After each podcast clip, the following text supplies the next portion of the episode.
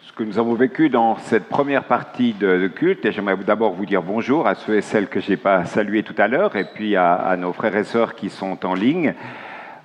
Ce que je vais vous partager, ça sera dans la, dans la suite, j'allais dire logique, liée à ce temps de, l'ascension. Euh, ça va être dans la suite logique des chants et des textes qui ont été lus. Et effectivement, avec euh, ce sujet de, de l'ascension, avec euh, cette note aussi de, de reconnaissance. Chez les catholiques ou chez les orthodoxes, cette fête euh, a gardé toute son importance. Chez les protestants évangéliques, en règle générale, euh, à part le fait qu'il y a quatre jours de congé, en général, on n'y pense pas trop. Et pourtant, ce temps de l'ascension, ces textes liés à l'ascension, euh, relate, renvoie à un fait biblique qui est significatif et qui est très important pour chacun d'entre nous. Et j'aimerais vraiment vous inviter à, ce qu'on puisse y réfléchir sur la base des, deux textes qui sont euh, sous vos yeux. Si on essaye de se représenter euh, cette scène de l'ascension de Jésus, à vrai dire, on est un peu gêné. On croit certes au miracle de l'Évangile, mais l'ascension de Jésus se heurte finalement à des questions absurdes du style à quelle vitesse est-il parti? Et puis en fait, il s'est arrêté où? Alors on est très en ce moment, euh, j'allais dire, en mode euh, aéronautique, aérospatial, et on a l'impression, quand on aborde la question de l'ascension de, Jésus, d'être derrière notre écran à voir le décollage d'une fusée euh, SpaceX. Quoi. Et ce n'est pas de ça que je vais vous parler ce matin. Et j'aimerais vous inviter à relire le texte de Actes au chapitre 1 et nous lirons les versets 4 à 11. Actes 1, 4 à 11.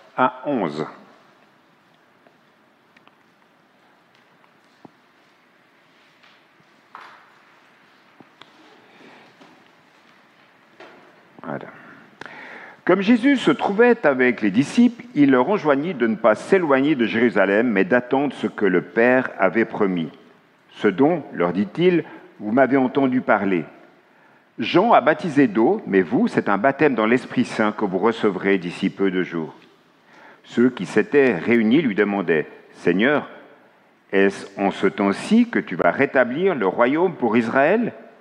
Il leur répondit, Il ne vous appartient pas de connaître les temps ou les moments que le Père a fixés de sa propre autorité, mais vous recevrez de la puissance quand l'Esprit Saint viendra sur vous, et vous serez mes témoins à Jérusalem, dans toute la Judée et en Samarie, jusqu'aux extrémités de la terre. Après avoir dit cela, pendant qu'il regardait, il fut élevé, et une nuée le déroba à leurs yeux. Et comme il fixait le ciel, pendant qu'il s'en allait, deux hommes en habit blanc se présentèrent à eux et dirent Hommes de Galilée, pourquoi restez-vous là à scruter le ciel? C'est Jésus qui était enlevé au ciel du milieu de vous, viendra de la même manière que vous l'avez vu aller au ciel. Alors tout d'abord, explication des faits. Le récit commence presque banalement. Or, un jour, qu'il prenait un repas avec eux, en parlant de Jésus. On oublierait presque que Jésus, six semaines avant, a été livré à la mort et qu'il est, est, effectivement mort et crucifié on oublierait presque que ce Jésus qui mange avec les siens et qui les enseigne est un ressuscité. Bon, ce n'est pas tout à fait le premier ressuscité de l'histoire, il y a eu quelques miracles de résurrection avant, avec des personnes qui sont revenues à une vie normale et qui ont dû mourir finalement une seconde fois. Jésus est le premier, pour l'instant, le seul qui ressuscite glorieux, pour ne pas mourir. Et là, il mange avec ses disciples. Autre remarque, le récit des actes ne dit pas que Jésus s'est envolé, mais qu'il fut élevé et qu'une nuée le déroba à leurs yeux. L'expression être élevé signifie que Jésus s'est retrouvé totalement en Dieu. Et la nuée est une image pour évoquer la présence de Dieu, la présence divine. Jésus n'a pas décollé comme une fusée, il s'est dérobé au regard des disciples dans la présence de Dieu. Et puis dans l'aspect chronologique des faits, cela se passe 40 jours après le dimanche de la résurrection. Et dans ce passage, comme vous l'avez entendu, Jésus enseigne une fois encore sur la venue du Saint-Esprit. Il redit que ses disciples, que ses apôtres euh, vont être ses témoins jusqu'aux extrémités du monde. Donc il y a une forme de, de passation de témoins qui se fait à cette occasion-là. Et cette fois-ci, il part pour de bon. Avant, il apparaissait, il disparaissait sans crier gare. Ça, si, pendant ces 40 jours. Cette fois-ci, son départ a quelque chose de solennel et de symbolique. Il monte jusque dans les nuages et deux anges apparaissent pour dire qu'il va revenir. Les anges disent, Pourquoi vous arrêtez-vous à regarder le ciel? Ce Jésus qui était enlevé au ciel du milieu de vous viendra de la même manière. Ça veut dire quoi? Eh bien, que les disciples qui ont écrit ce texte, en l'occurrence euh, Luc, eh bien, inscrivent ce temps particulier entre le départ de Jésus, son ascension, et sa seconde venue qui arrivera à un moment donné. Christ n'est pas seulement celui qui était enlevé, il est aussi celui qui va revenir. L'accueil, l'ouverture vers la venue du Christ est devenu un élément fondamental de la vie des disciples qui sont finalement tendus, orientés vers ce qui doit venir. D'ailleurs, le dernier verset euh, du Nouveau Testament dans l'Apocalypse est une parole de grâce, car tout finit dans la grâce. Et l'avant-dernier verset dit l'attente finalement de ses disciples au travers de ce verset Viens Seigneur Jésus. Maranatha, il y a cette attente de la part de Jean quand il a écrit dans l'Apocalypse que Jésus va revenir. Cette attente, pour nous, peut être intériorisée. C'est tous les jours que le Christ vient avec nous dans nos journées, dans nos rencontres. C'est tous les jours que nous sommes invités finalement à l'accueillir dans notre histoire personnelle. Depuis ce récit de l'ascension, nous sommes invités à tendre les mains et finalement à nous inscrire à notre tour dans cette grande lignée des témoins des hommes et des femmes qui sont saisis par la parole, qui sont renouvelés par la parole, qui s'appuient sur la parole pour grandir, pour être davantage fortifiés dans leur, foi et dans leur témoignage. Des hommes et des femmes aussi qui savent qu'ils ne peuvent enfermer cette pensée euh, à la fois biblique et spirituelle de la présence de Jésus simplement dans un savoir, dans une connaissance. Ces hommes et ces femmes inscrivent cela aussi dans une expérience de vie, dans une expérience d'amour et dans une expérience de joie. Ces hommes et ces femmes que nous, que nous sommes savent que leur quête finalement n'est jamais aboutie. Nous devrions sans cesse être dans la quête d'une relation avec le Seigneur et d'être au fond de nous-mêmes dans cette assurance, dans cette certitude que Jésus va revenir. La chose est d'ailleurs très, depuis l'origine euh, de, l'Église, euh, cette pensée-là est inscrite très succinctement dans un texte qui s'appelle le Credo, que quelques-uns connaissent peut-être ou se souviennent. Et dans le Credo, il est dit, le troisième jour, Jésus ressuscité des morts est monté aux cieux, est assis à la droite de Dieu le Père Tout-Puissant, d'où il viendra juger les vivants et les morts. D'ailleurs, c'était frappant que dans cet euh, encouragement du psaume qu'on a lu tout au début de la matinée, il y avait cette pensée à la fois de la réalité finale qui va être la réalité du jugement. Chose dont on ne parle très peu finalement dans, dans l'Église. Et pourtant, c'est une réalité inéluctable et promise. Mais qu'est-ce que ça veut dire tout cela? Comment le comprendre? Comment l'inscrire? Et je vais vous inviter à lire un deuxième texte et cette fois dans l'Épître aux Hébreux, qui en quelque sorte va nous éclairer la réalité historique qu'on a lue dans le texte des Actes, et là on va voir finalement des faits, des réalités théologiques. Hébreux chapitre 1. Après avoir autrefois, à bien des reprises et de bien des manières, parlé au Père par les prophètes, Dieu nous a parlé en ces jours qui sont les derniers par un Fils qui a constitué héritier qu'il a constitué héritier de tout et par qui il a fait les mondes. Ce Fils qui est le rayonnement de sa gloire et l'expression de sa réalité même, soutient tout par sa parole puissante. Après avoir fait la purification des péchés, il s'est assis à la droite de la majesté dans les hauteurs, devenu d'autant supérieur aux anges qu'il a hérité un nom plus remarquable que le leur.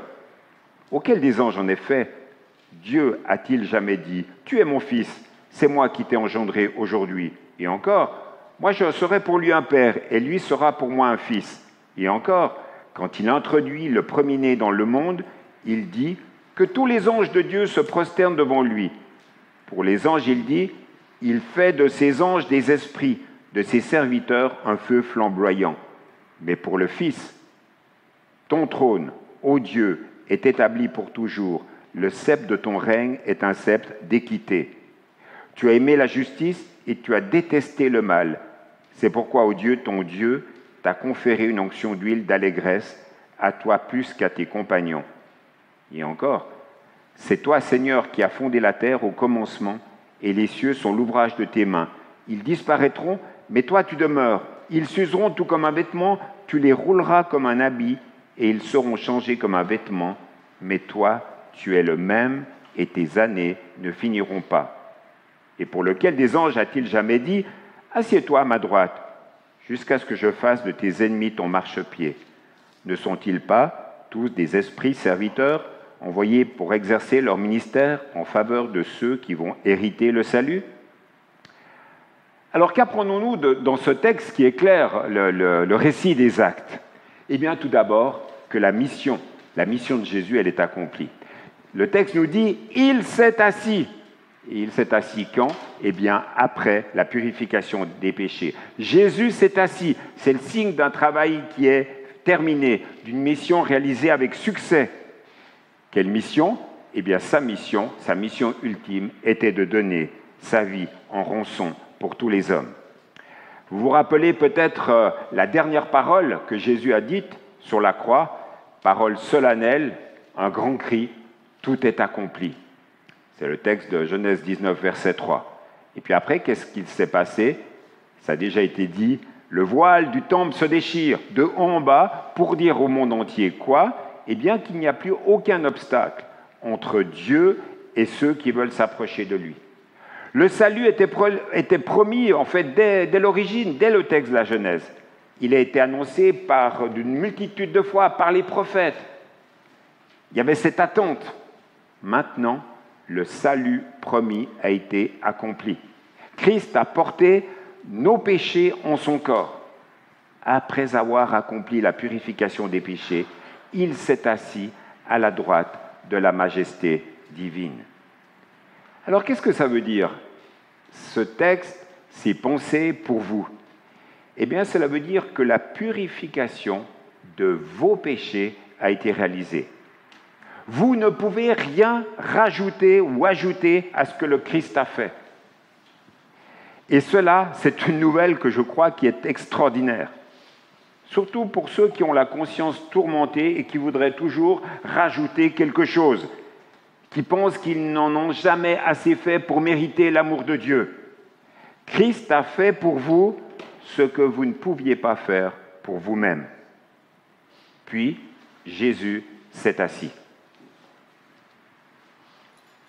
Alors maintenant, qu'est-ce que vous devez faire? Eh bien, tout et rien. Rien, si ce n'est pour vous faire pardonner, et tout si c'est pour montrer votre gratitude, votre reconnaissance. Tout à l'heure, dans la prière, dans le temps de prière que nous aurons, vous allez pouvoir dire Merci, Christ est assis dans la gloire parce que mon salut est accompli. Celui des autres, pour une fois, vous en préoccupez pas, mais soyez reconnaissants que vous êtes sauvés. Dites-le, confessez-le. On a eu l'occasion de le faire au travers des chants tout à l'heure. Mais dans vos mots, dans vos réalités de cœur, dites-le, frères et sœurs, la confession de votre foi est importante. Qu'est-ce que ce texte nous dit aussi? Eh bien, il règne. Dans l'ascension, il y a plus en quoi S'asseoir à la droite de la majesté divine, comme la plupart des traductions le disent, c'est siéger. Pourquoi? Pas pour se reposer, mais pour régner.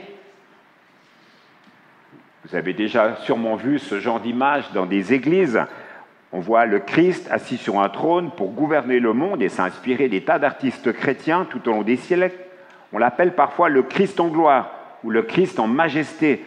Il tient à la fois d'un côté le livre des Écritures de sa main gauche et il lève la main droite, la main de l'autorité, pour bénir et pour enseigner. Dans cette posture-là, assis à la droite du Père, il n'est plus l'homme de douleur habitué à la souffrance. Jésus règne.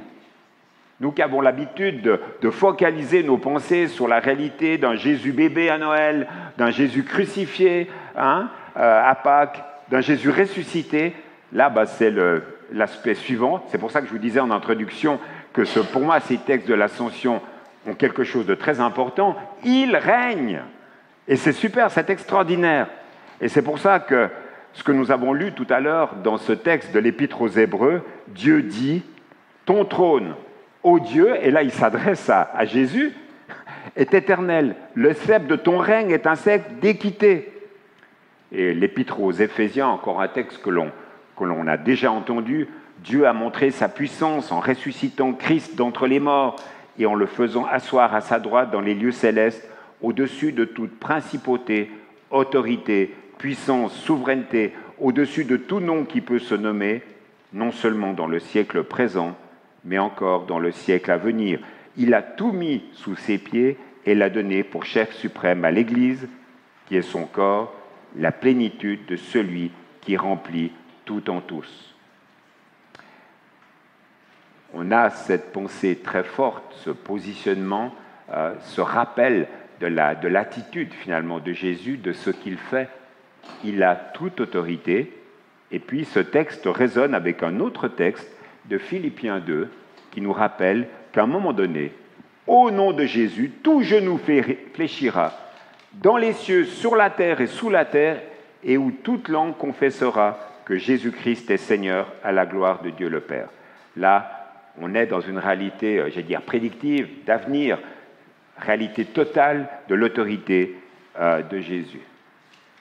Alors là, on pourrait se dire, si on est cohérent, concret, si on regarde un peu l'actualité, on pourrait se dire, mais oui, mais, si Christ règne dans l'Église, comment se fait-il qu'il y ait autant de bizarreries, tant de querelles, tant d'erreurs, tant de fautes graves?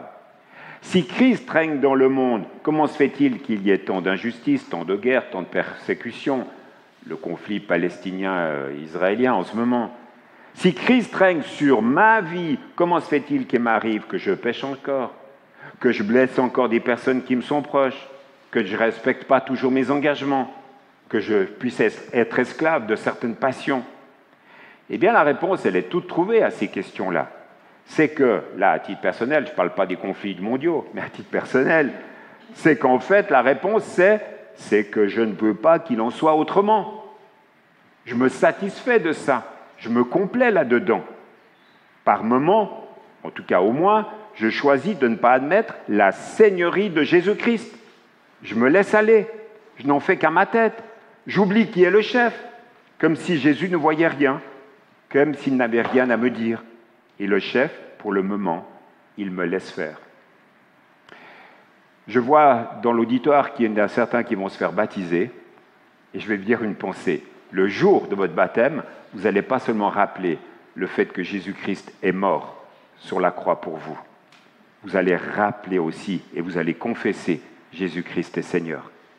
Un engagement à la suite du Christ avec le prix que ça comporte. Et c'est pas rien. Et, et ces textes nous rappellent cette importance-là, cette position-là.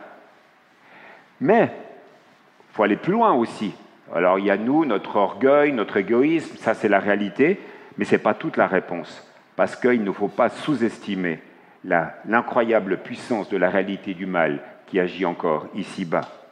Ce n'est pas seulement l'absence du bien, ce n'est pas l'ombre qui nous fait apprécier la lumière, c'est une puissance, parfois violente, parfois insidieuse, toujours acharnée à défaire ce que Dieu a fait dans les relations humaines.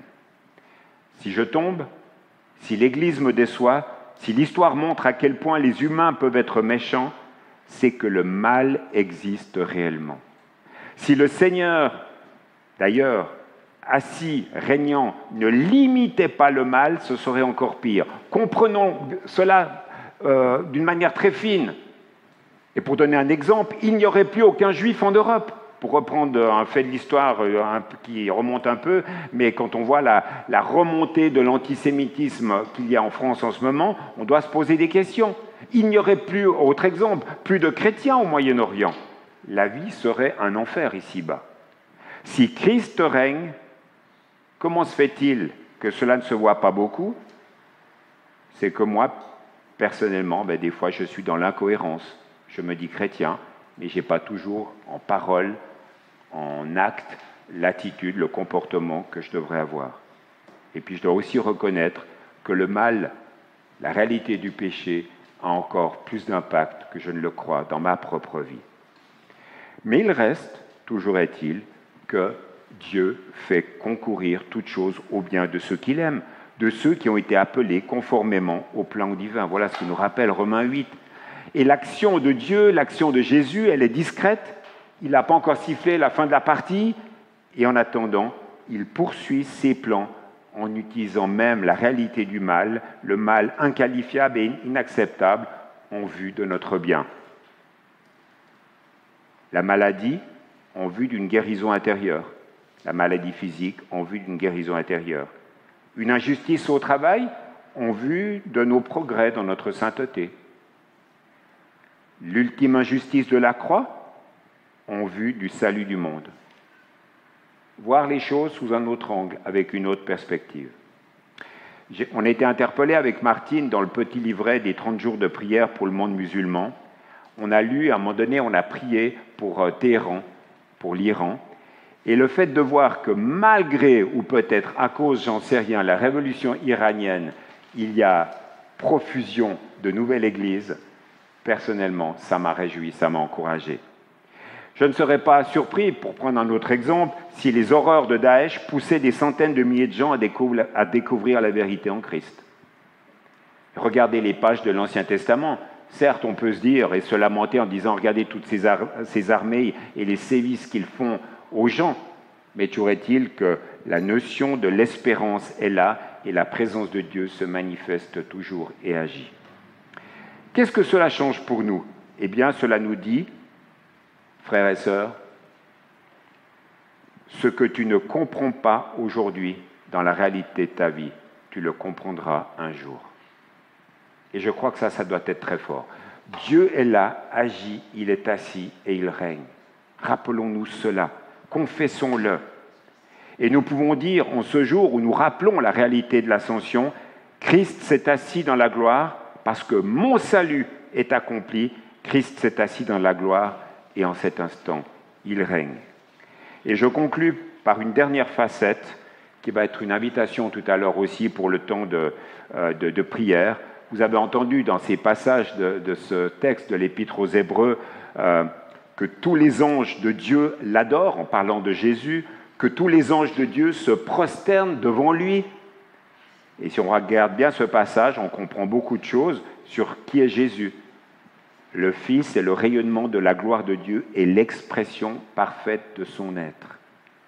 Du Fils, il a aussi dit, C'est toi, Seigneur, qui es au commencement à poser les fondations de la terre, le ciel est l'œuvre de tes mains. Ça nous rappelle que Jésus était là à l'origine de la création du monde. Très intéressant de voir que toutes ces paroles, eh bien, elles sont issues du psaume 102 et ça célèbre les merveilles de l'Éternel. Donc c'est un petit peu comme si la célébration des merveilles de Dieu, l'Éternel, en fait, se superposait à la célébration de qui est Jésus aujourd'hui dans son attitude de règne. Quand on adore, quand on reconnaît Jésus-Christ comme Seigneur, eh bien on l'adore, parole éternelle faite chair, on l'adore comme créateur, comme créateur éternel. On ne l'adore pas comme un, un nouveau Dieu, pas comme un deuxième Dieu, mais le Dieu de toujours. Un Jésus qui est certes différent du Père, mais qui est l'expression parfaite de l'être du Père. Il est un avec le Père. Et Hébreu 1 nous en parle d'une manière extraordinaire. Et aussi, on a la réalité de ce langage où il nous est dit que Jésus a acquis un rang bien plus éminent que celui des anges. Dieu lui a donné un titre qui est incomparable, supérieur au leur. C'est ainsi que l'on peut relire ce texte de la parole d'Hébreu avec une perspective globale. Selon Jésus-Christ lui-même, le projet de Dieu, ça nous a été rappelé dans, Jean 5 qu'on avait médité il y a quelques mois, eh bien, le projet de Dieu, c'est que tous les hommes honorent le Fils au même titre que le Père. Et j'aimerais conclure de la manière suivante. Jésus est assis sur le trône. Il reçoit déjà les hommages du monde invisible le monde des anges. Il, est entouré des louanges de ceux qui nous ont précédés dans la gloire. Il se réjouit des louanges qui montent vers lui depuis la terre. Et cette louange, elle vient de qui? Elle vient de vous, elle vient de moi. L'ascension, dans le temps de prière qu'on va voir dans quelques instants, j'aimerais vous inviter à dire votre reconnaissance car votre pardon est acquis. J'aimerais que nous puissions reconnaître et confesser ensemble que Christ règne. Et j'aimerais vous inviter à reconnaître qu'il mérite toute notre adoration. Que la méditation de ces textes en rapport avec l'ascension vous vous motive toujours plus à penser, agir, prier, louer, et ceci pour sa seule gloire. Amen.